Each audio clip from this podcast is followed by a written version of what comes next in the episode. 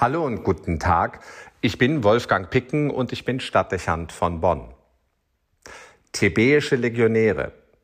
Sie waren im Rheinland stationiert.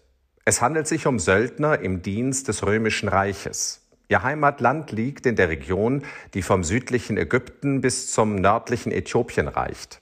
Ihre Legionen lagen in den römischen Siedlungen Bonn, Köln, Neuss und Xanten. Ihre Aufgabe war es, die nordwestlichen Grenzen des Reiches zu sichern und für den inneren Frieden Sorge zu tragen. Das römische Reich stationierte Söldner gerne weit von ihrer Heimat entfernt, um heimliche Bündnisse ihrer Soldaten mit den Einheimischen zu unterbinden. Für die Soldaten selbst bedeutete das Verlust von Heimat und einen fehlenden Kontakt zu ihren Familien. Viele von ihnen mussten damit rechnen, nicht wieder nach Hause zurückkehren zu können, weil der Weg zu weit war oder der militärische Einsatz ihr Leben fordern konnte. Hart dürften auch die Lebensbedingungen gewesen sein. Sie kamen aus den warmen Regionen Nordafrikas und mussten nun kalte Jahreszeiten, Frost und Schnee erleben. Und sie waren und blieben Fremde denn sie fielen sofort durch ihre Hautfarbe und Sprache, auch durch die Andersartigkeit ihrer Kultur auf. Eine Integration in die gallische Stammbevölkerung war nicht ohne weiteres möglich. Hinzu kam noch etwas anderes. Unter den auffälligen Soldaten der römischen Besatzungsmacht waren viele Christen. Bereits die Apostelgeschichte berichtet, dass Volksstämme aus dieser Region sich zum christlichen Glauben bekehrten und sich taufen ließen. Ihr religiöses Bekenntnis war weitgehend fremd und, was besonders speziell war, es wurde als Bedrohung des Reiches angesehen. Zum Zeitpunkt ihrer Stationierung im vierten Jahrhundert hatte es bereits große Wellen der Christenverfolgung im ganzen Reich gegeben. Die christliche Bevölkerung galt als Staatsfeind, weil sie sich weigerte, den Kaiser als Gott anzuerkennen und die Gebote Jesu über die Gesetze des Staates stellte. Verfolgung, Denunziation und harte Strafen, zumeist die Ermordung, waren das Schicksal der Christen. Und nun standen Legionen in Gallien und den römischen Städten am Rhein, in denen es viele gab, die dieser Religion angehörten.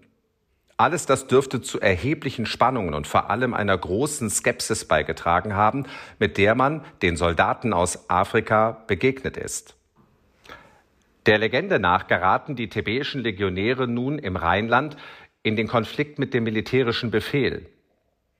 Die einen Quellen sagen, sie sollten das Kaiseropfer darbringen. Andere Quellen sprechen davon, dass man von ihnen verlangt habe, Tötungsbefehle gegen Christen auszuführen. Nicht undenkbar auch, dass es öffentlicher Druck oder Verrat gewesen ist, der zu entscheidenden Problemen geführt hat. Im Ergebnis fällen die Befehlshaber des Militärs die Entscheidung, die Legionen aus Theben zu dezimieren. Diese harte Bestrafungsmaßnahme war in Rom üblich, um Aufruhr in der Truppe zu vermeiden und Disziplin herzustellen.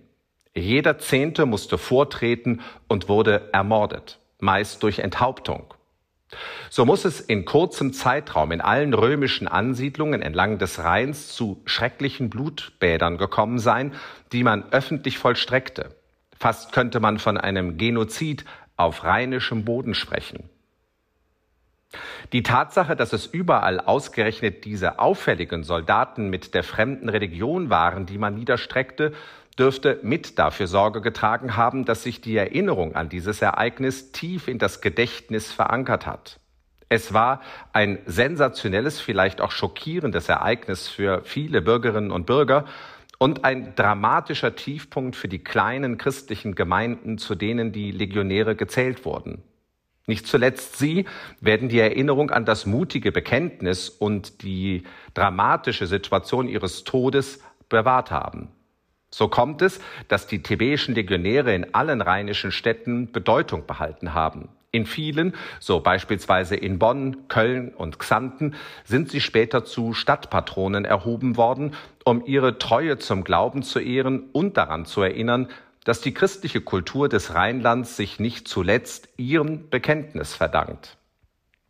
Wenn vielleicht auch eine genetische Verbindung selten blieb, weil Mischehen damals nicht üblich waren und man dem Rheinländer die Beziehung zu Afrika äußerlich nicht ansieht, so stammt doch das geistlich-religiöse Erbgut aus Afrika. Es ist nicht zuletzt diese Feststellung, die auch dazu führte, dass im Rheinland die Tradition begonnen wurde, dass einer der drei heiligen Könige eine schwarze Hautfarbe erhielt. Es war eine Referenz an die tapferen thebäischen Legionäre und damit an eine der ersten Christen in der Region. In dieser Erkenntnis liegt ein Hinweis und ein Vermächtnis. Zuerst macht das Gedächtnis an die thebäischen Legionäre deutlich, was wir auch aus dem Pfingstereignis kennen. Die Gemeinschaft des Glaubens ist nicht eine regionale Größe oder eine nationale Angelegenheit. Die Botschaft Jesu richtet sich an alle Menschen und macht sie untereinander zu Schwestern und Brüdern. Das ist in Zeiten, in denen wir global denken und in denen es zu vielen nationalen und interkulturellen Konflikten kommt, ein wichtiger Aspekt, der nicht zuletzt auch einer deutschen Kirche ins Buch geschrieben ist. Wir sind nicht in Deutschland der Nabel der Welt. Wir stehen auch nicht als deutsche Kirche für uns allein. Es ist wichtig, die Einheit zu wahren und im Blick zu haben, dass wir nur ein Teil des Ganzen sind.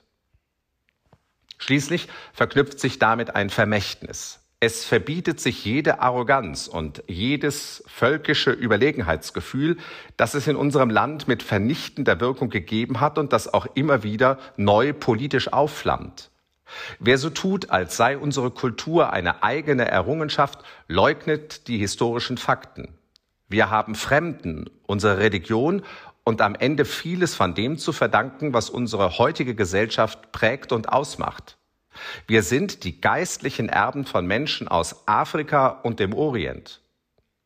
Das führt jeden Gedanken von Nationalismus und Rassenideologie ad absurdum.